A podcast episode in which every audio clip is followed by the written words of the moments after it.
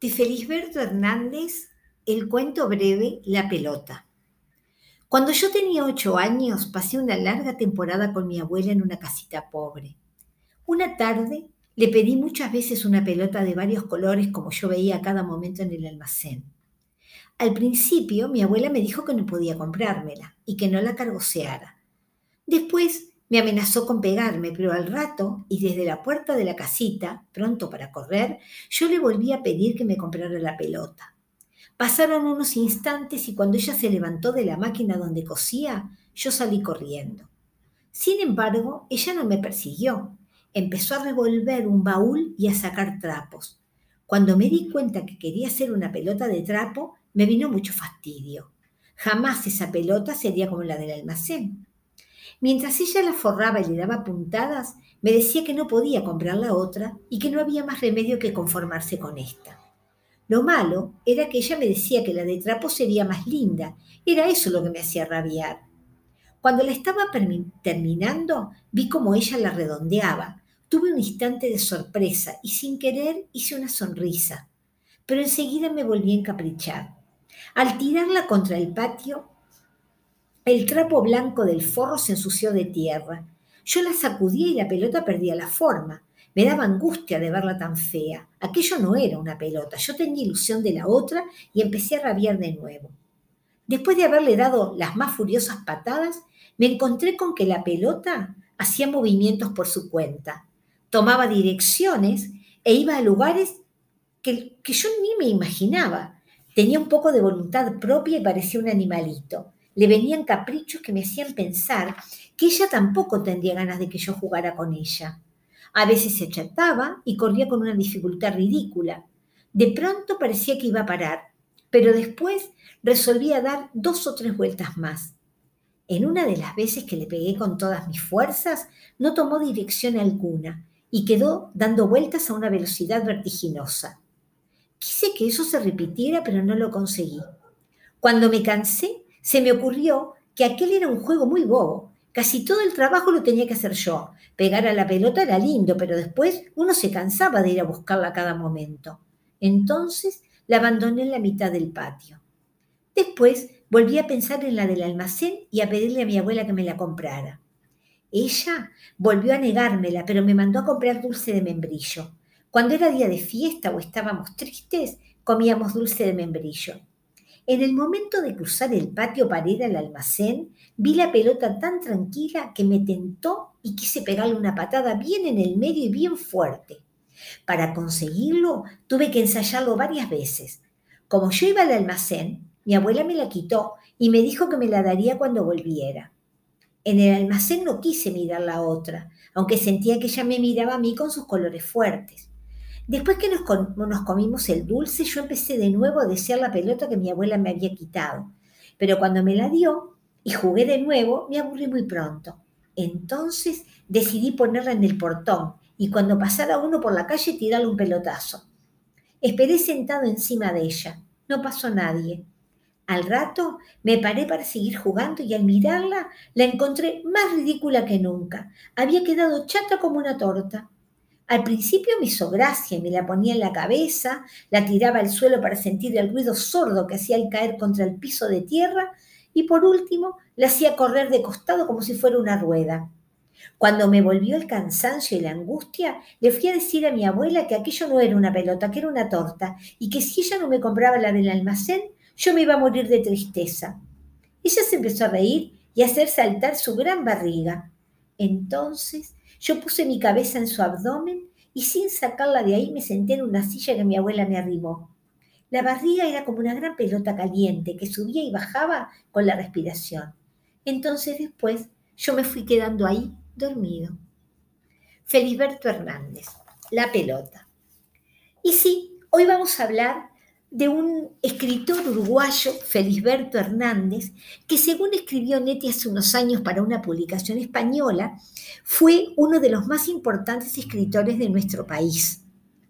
Eh, él constató en ese mismo artículo el desconocimiento de esto por los españoles, pero también por los uruguayos, porque nosotros los uruguayos no somos muy adeptos, no está entre los primeros escritores que nombramos cuando nos preguntan por nuestros escritores más famosos. Cortázar también habla de él y de cuánto le dolía no haberlo conocido, pero más aún que no se haya encontrado Felisberto con grandes como Macedonio Fernández o como José Lezama Lima, que también desdibujaban un poco la realidad este, cuando escribían, ¿verdad? Otro grande, Ítalo Calvino, dijo de Felisberto, eh, destacó las asociaciones de ideas que hacía como un juego predilecto de los personajes en Felisberto, y esas asociaciones las cataloga como el procedimiento útil para enlazar todos los motivos del relato. Saben que Ítalo Calvino definió a Felisberto Hernández como un escritor que no se parece a ningún otro, que es como un francotirador que desafía toda clasificación y todo marco, pero que resulta inconfundible cuando leemos alguna de sus páginas. Entonces, claro, ¿cómo no íbamos a elegirlo para este espacio, verdad? Bueno, vamos a, empezar por el principio. Felisberto Hernández nació en octubre como el mes que estamos cursando, pero en el año 1902, el 20 de octubre de 1902. Y murió también acá en Montevideo en el año 1964 de una leucemia, o sea, murió con 62 años. Fue eh, compositor, fue un gran pianista y fue escritor. Eh, en principio, este, bueno, empecemos, decíamos que íbamos a empezar por el principio. Entonces vamos a hablar un poquito de su vida. Nació en Montevideo, fue el mayor de cuatro hijos, de un papá español y una mamá uruguaya, y a los nueve años, muy jovencito, empezó a estudiar piano. Este, empezó, siguió estudiando piano, a los 14, 15 años conoce a un pianista llamado Clemente Collin, que era todo un personaje acá en Montevideo. Fue el, organista de la iglesia de los vascos. Era un hombre ciego y eh, sabía muchísimo de armonía y de composición que le enseñó a Felisberto. Felisberto tomó clases particulares con él. Eh, y según leí, buscando en su biografía, eh, tuvo varios alumnos particulares, pero dice que los que soportaban su permanente aliento alcohólico, porque era un alcohólico empedernido y aparte un tipo muy bohemio, este, que vivía en una pensión allá por la calle Gaboto, cerca del, cerca del mar, y, este, y que era mm, poco dado a la higiene. Entonces dice que los alumnos, sus alumnos fueron los que soportaron eh, esa vida y esa forma de ser de Clemente Colin, pero realmente era un erudito en lo suyo. Con Clemente Colin incluso Felisberto, leí en otra biografía, se lo llevó a vivir a su casa. Entonces con él aprendió mucho. Cuando surgieron para la familia de Felisberto Hernández dificultades económicas, él comenzó a dar clases de piano eh, y fue, trabajó como pianista en salas de cine mudo. Él tocaba el piano mientras pasaban las películas, ¿verdad? Este, comienza así a dar recitales y trabajando en distintos lugares de Montevideo, pero también de todo el Uruguay. Viajando por el interior de nuestro país, conoce en Rocha a una maestra, María Isabel Guerra, y se enamora, se casa con ella, allá por el año 1925, o sea que él era muy jovencito. Al poco tiempo tienen una hija, Mabel, Mabel Hernández Guerra, este, que eh, debido a su trabajo y a sus constantes viajes de un lado a otro para dar conciertos de piano, eh, él, Felisberto, la conoce recién cuando su pequeña hija cuenta como cuatro meses.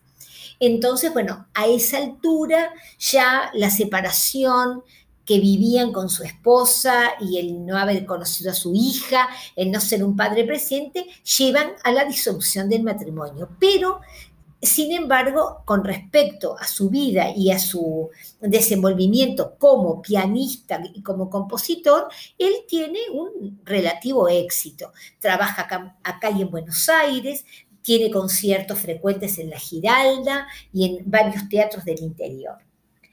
Entonces, además, empieza a frecuentar los círculos montevideanos de los intelectuales, como Joaquín Torres García, el doctor Alfredo de Cáceres y Esther de Cáceres, la escritora, eh, Jules Superbiel, Pedro Bellán. Entonces, ahí, entre ese círculo de amigos, él conoce eh, a Amalia Nieto. Amalia Nieto, que fue pintora y escultora, que era muy jovencita, ya había nacido en 1930, o sea que ya era muy joven, este, y entonces este, se enamora de ella y se casa con... Retomo y les cuento. Amalia Nieto había nacido en 1907, estamos en la década del 30. Ella, en 1935, eh, Felisberto se casa con Amalia Nieto, y en 1936 tienen una hija, Ana María. Felisberto sigue dando conciertos de piano y de gira por todos lados, por toda la República, van a la República Argentina y este, es un compositor y pianista famoso este, entonces, con el tiempo, durante el tiempo que están separados, se tienen una correspondencia epistolar importante y este, en cada carta que le escribe Amalia le hace dibujos y hace bocetos, o por ejemplo cuando él este, presenta Petrushka de Stravinsky hace el afiche, todo eso después se recopiló y se hizo una muestra importantísima hace poco tiempo este, sobre el trabajo de Amalia, de Amalia Nieto durante esta época y con ese material.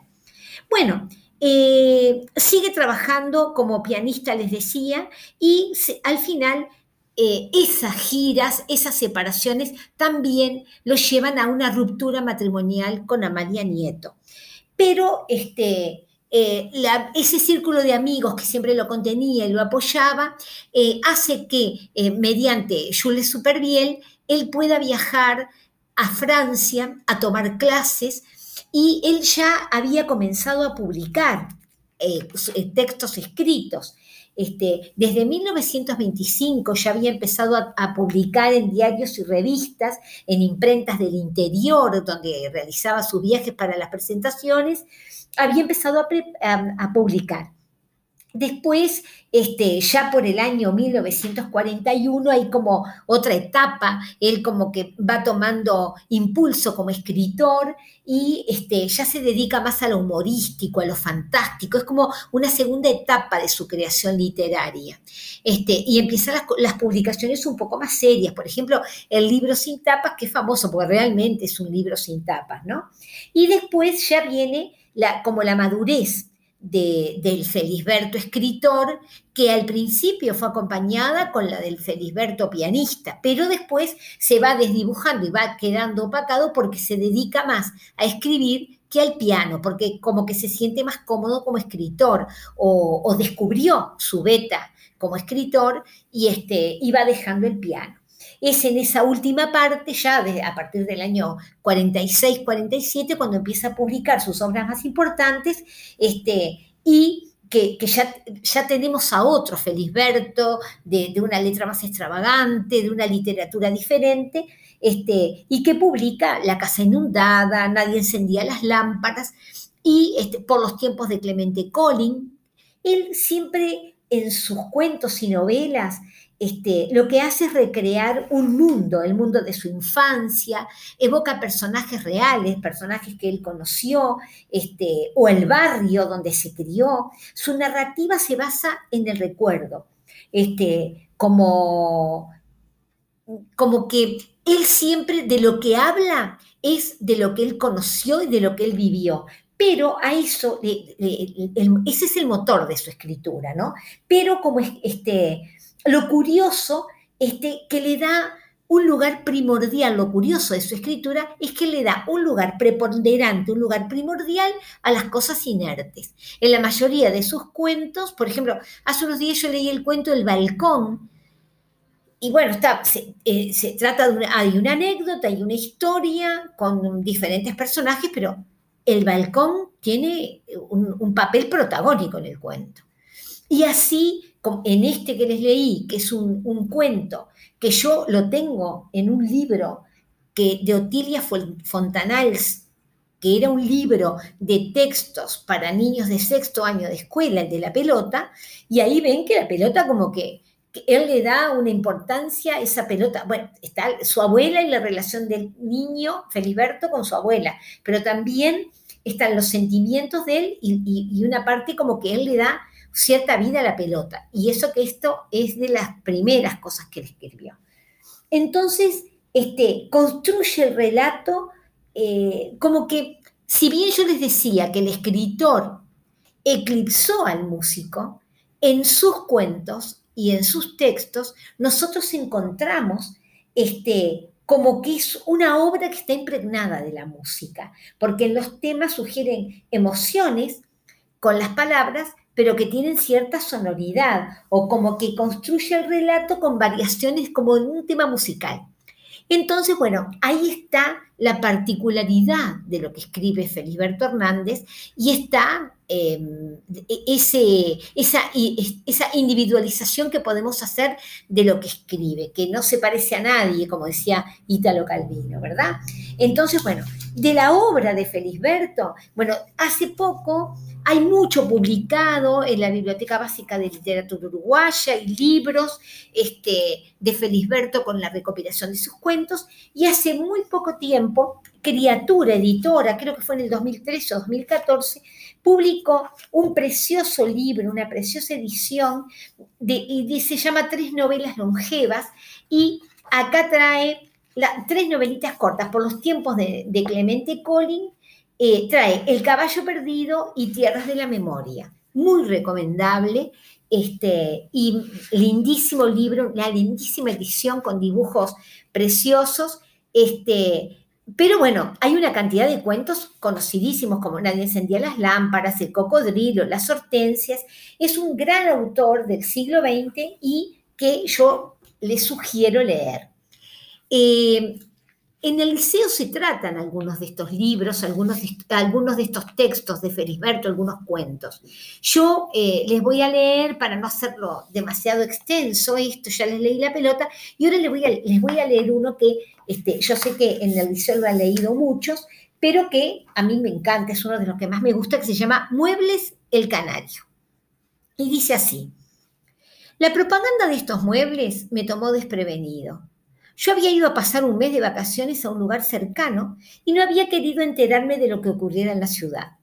Cuando llegué de vuelta hacía mucho calor y esa misma noche fui a una playa. Volví a mi pieza más bien temprano y un poco malhumorado por lo que me había ocurrido en el tranvía. Lo tomé en la playa y me tocó sentarme en un lugar que daba al pasillo. Como todavía hacía mucho calor, había puesto mi saco en las rodillas y traía los brazos al aire, pues mi camisa era de manga corta. Entre las personas que andaban por el pasillo, hubo una que de pronto me dijo, con su permiso, por favor. Y yo respondí con rapidez, es de usted. Pero no solo no comprendí lo que pasaba, sino que me asusté. En ese instante ocurrieron muchas cosas. La primera fue que aun cuando ese señor no había terminado de pedirme permiso y mientras yo le contestaba, ella me, frotaba el brazo desnudo con algo frío que no sé por qué creí que fuera saliva. Y cuando yo había terminado de decir, es de usted, ya sentí un pinchazo y vi una jeringa grande con letras. Al mismo tiempo, una gorda que iba en el otro asiento decía, después a mí. Yo debo haber hecho un movimiento brusco con el brazo porque el hombre de la jeringa dijo, ah, lo voy a lastimar, quieto. Pronto sacó la jeringa en medio de la sonrisa de otros pasajeros que habían visto mi cara. Después Empezó a frotar el brazo de la gorda y ella miraba operar muy complacida. A pesar de que la jeringa era grande, solo echaba un pequeño chorro con un golpe de resorte. Entonces leí las letras amarillas que había a lo largo del tubo. Muebles el Canario. Después me dio vergüenza preguntar de qué se trataba y decidí enterarme al otro día por los diarios. Pero apenas bajé del tranvía pensé, no podrá ser un fortificante. Tendrá que ser algo que deje consecuencias visibles si realmente se trata de una propaganda. Sin embargo, yo no sabía bien de qué se trataba, pero estaba muy cansado y me empeciné en no hacer caso. De cualquier manera, estaba seguro de que no se permitía dopar al público con ninguna droga. Antes de dormirme, pensé que a lo mejor habrían querido producir algún estado físico de placer o bienestar. Todavía no había pasado el sueño cuando oí en mí el canto de un pajarito. No tenía la calidad de algo recordado ni del sonido que nos llega de afuera. Era anormal como una enfermedad nueva, pero también había un matiz irónico, como si la enfermedad se sintiera contenta y se hubiera puesto a cantar. Estas sensaciones pasaron rápidamente y enseguida apareció algo más concreto. Oí sonar en mi cabeza una voz que decía, Hola, hola, transmite difusor El Canario. Hola, hola, audición especial. Las personas sensibilizadas para estas transmisiones, etcétera, etcétera, etcétera. Todo esto lo oía de pie, descalzo, al costado de la cama y sin animarme a encender la luz. Había dado un salto y me había quedado duro en ese lugar. Parecía imposible que aquello sonara dentro de mi cabeza. Me volví a tirar en la cama y por último me decidí a esperar. Ahora estaban pasando indicaciones a propósito de los pagos en cuotas de los muebles El Canario y de pronto dijeron, como primer número se transmitirá el tango. Desesperado, me metí debajo de una cobija gruesa. Entonces oí todo con más claridad, pues la cobija atenuaba los ruidos de la calle y yo sentía mejor lo que ocurría dentro de mi cabeza. Enseguida me saqué la cobija y empecé a caminar por la habitación. Esto me aliviaba un poco, pero yo tenía como un secreto empecinamiento en oír y en quejarme de mi desgracia. Me acosté de nuevo y al agarrarme de los barrotes de la cama volví a oír el tango con más nitidez. Al rato me encontraba en la calle. Buscaba otros ruidos que atenuaran el que se sentía en la cabeza. Pensé comprar un diario, informarme de la dirección de la radio y preguntar qué habría que hacer para anular el efecto de la inyección pero vino un tranvía y lo tomé. A los pocos instantes, el tranvía pasó por un lugar donde las vías se hallaban en mal estado y el gran ruido me alivió de otro tango que tocaban ahora. Pero de pronto miré para dentro del tranvía y vi otro hombre con otra jeringa. Le estaba dando inyecciones a unos niños que iban sentados en asientos transversales. Fui hasta allí y le pregunté qué había que hacer para anular el efecto de una inyección que me habían dado hace una hora. Él me miró asombrado y dijo, ¿No le gusta la transmisión? Absolutamente. Espero unos momentos y empezará una novela en episodios. Horrible, le dije. Él siguió con las inyecciones y sacudía la cabeza haciendo una sonrisa. Yo no oía más el tango. Ahora volvían a hablar de los muebles. Por fin, el hombre de la inyección me dijo, Señor, en todos los diarios ya salió el aviso de las tabletas El Canario. Si a usted no le gusta la transmisión, se toma una y pronto. Pero ahora todas las farmacias están cerradas y yo me voy a volver loco. En ese instante oí anunciar, y ahora transmitiremos una poesía titulada Mi sillón querido, soneto compuesto especialmente para los muebles El Canario. Después, el hombre de la inyección se acercó a mí para hablarme en secreto y me dijo, yo voy a arreglar el asunto de otra manera. Le cobro un peso porque le veo cara honrada. Si usted me descubre, pierdo el empleo, porque la compañía no le conviene más que se vendan estas tabletas. Le conviene más que se vendan las tabletas. Yo lo apuré para que me dijera el secreto. Entonces él abrió la mano y me dijo, venga el peso. Y después que se lo di, agregó, dese un baño de pies bien caliente. Del libro Nadie encendía las lámparas, año 1947. Muebles El Canario de Felisberto Hernández. No me dio el tiempo, porque no quiero ser más extensa con esta charla, de contarles que Felisberto eh, se casó cuatro veces y estuvo a punto de casarse una quinta, que una de sus esposas eh, fue María Luisa de las Heras, que hace poco se descubrió, o después que Felisberto había muerto, se descubrió que era una espía, África de las Heras, que era de, una espía de la KGB, que él conoció en París y se casaron allá y se vinieron a instalar en Montevideo y a través de ese casamiento con Felisberto ella controlaba ciertas cosas que la KGB le pedía. Este, o sea, toda una historia de vida apasionante que yo los colmino a buscar, a leer y, y a conocer a Felisberto Hernández porque realmente es uno de nuestros grandes y vale muchísimo la pena. Hasta la próxima.